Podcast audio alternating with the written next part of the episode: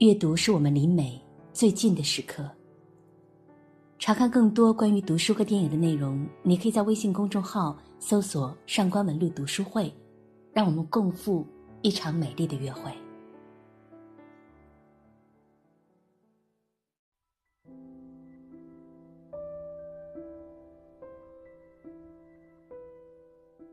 说起用尽一生以朋友的身份守护爱人这件事，中国读者最熟悉的大概是金岳霖与林徽因了。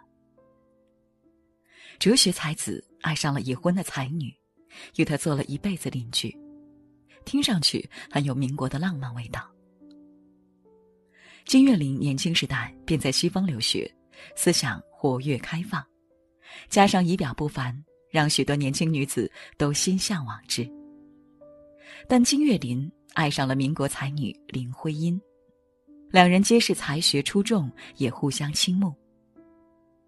当时的林徽因已经嫁给了梁思成，她不能欺骗丈夫，于是向梁思成坦白，自己爱上了两个男人，而那另一个人，便是金岳霖。梁思成痛苦至极，但他仍希望林徽因是自由而幸福的，于是他把选择权。交给了妻子。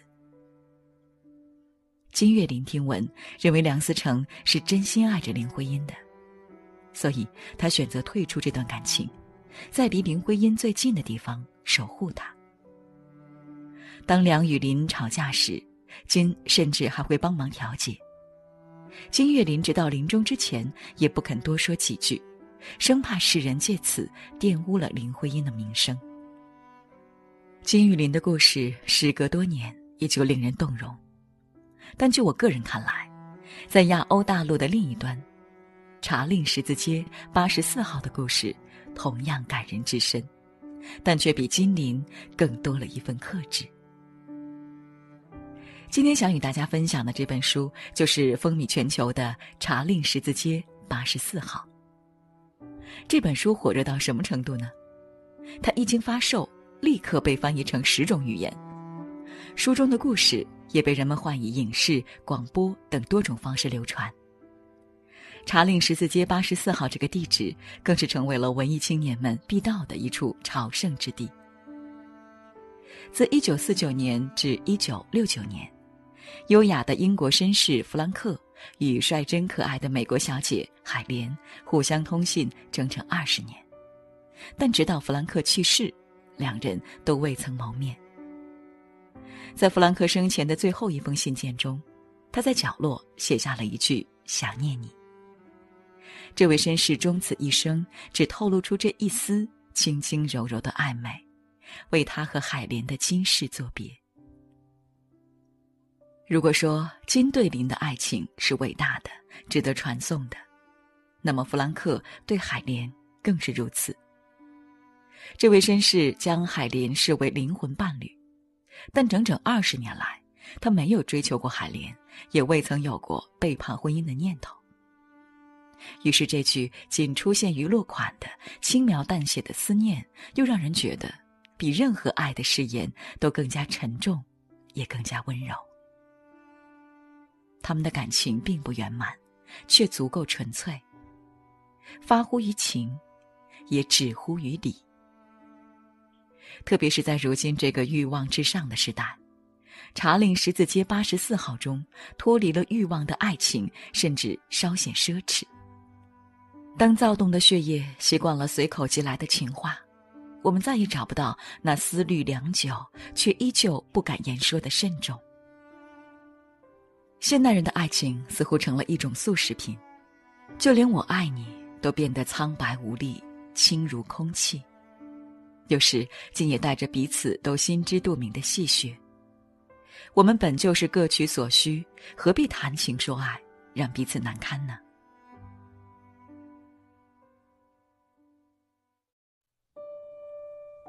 让我们来看看故事的最初。海莲汉夫小姐向位于茶令十字街八十四号的旧书店寄去一封信，她在信中诉说了自己经济的拮据与对旧书的喜爱。并且愿意将这封信当做自己的第一笔订单。店员弗兰克不仅找到了海莲需要的书籍，还附加了一封充满绅士风度的回信。这让本来就对旧书狂热的海莲开心不已。他在第二封信中，像对待老朋友那样，为对方形容自己收到书籍时的激动，丝毫没任何掩饰。而正是这份直爽，让弗兰克与所有店员都将这位海莲小姐当作朋友，而不是顾客。话题也从旧书到家常，无所不及。随着时间的推移，海莲渐渐的暴露本性，她直言自己的担心，生怕哪天把弗兰克先生气出病来。这算哪门子新约圣经啊？好心替我转告英国圣公会诸公。他们平白糟蹋了有史以来最优美的文章，是哪个家伙出馊主意，把通俗拉丁文圣经整成这副德行？他们活该都下十八层地狱！你记着我的话，准没错。其实我犯不着火冒三丈，我本身是犹太人，不过我的嫂子是天主教徒，弟媳是卫理公会的，还有一票皈依长老教派的表亲。全是被我的亚伯拉罕叔公拉去改宗教的，还有一个到处宣扬基督信仰疗法的姑妈。他们要是知道有这么一本英国人搞出来的不三不四的拉丁文圣经，个个不暴跳如雷才怪。话说回来，他们搞不好根本不晓得现在还有拉丁文嘞。哼，去他的！我手边还有一本从我的拉丁文老师那儿借来的圣经。暂且先不还他就是了，等你们找一本卖给我再说。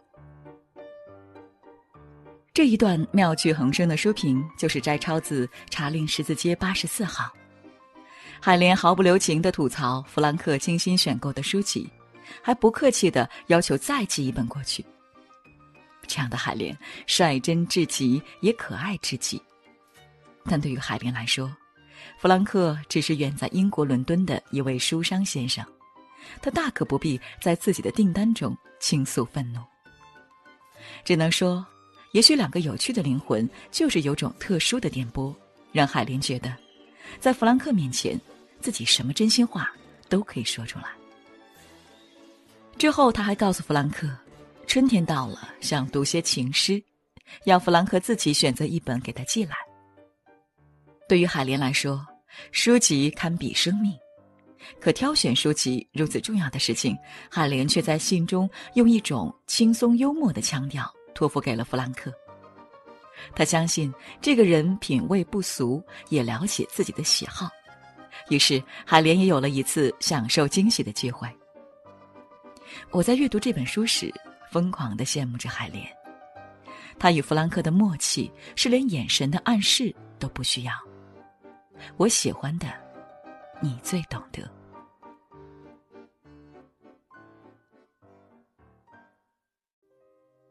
海莲其实有几次动心想要来英国，但总是遇到突发的意外。她本身经济条件并不是很好，甚至可以说有些窘迫，因此一旦错过了动身的机会，就又要再等上些年月才行。从第一页的一九四九年，到最后的一九六九年。弗兰克的身体开始变差，连他的孩子都到了谈婚论嫁的年纪。他们在信中诉说自己身边的变化，像是无所不谈的亲人。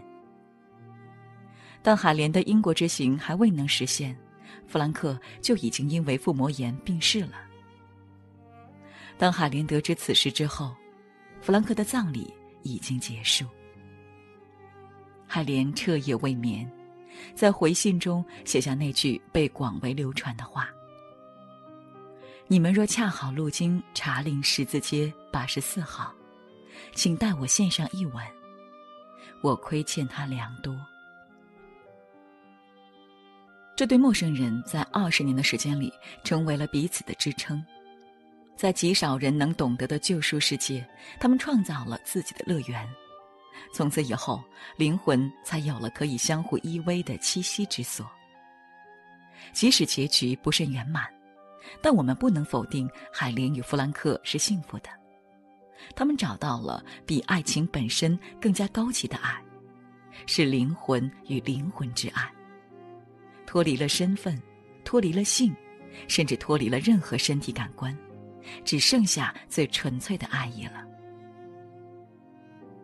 弗兰克与海莲也许能称得上是灵魂伴侣，他们之间相互救赎，也相互成全。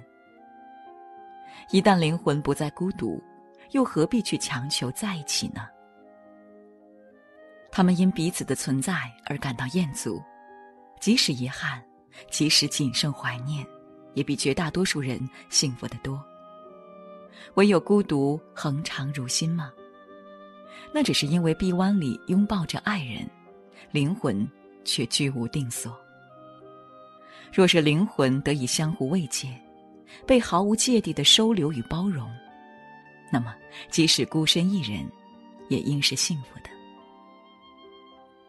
很多人没有这样的运气，他们交付真心却被伤害，因此不敢再去轻易靠近，又只能忍受孤独。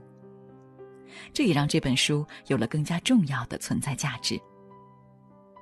查令十字街八十四号是真实的故事。而真实本身就是一种强大的力量，让我们有理由走出孤独，去尝试拥抱这个世界，找到属于自己的灵魂伴侣。在英国，那个查令十字街八十四号的旧书店已经变成了酒吧，但依然是英国最著名的朝圣地之一。仿佛你走进那里，就是一句无声的信号：“我的灵魂。”在等待一份共鸣。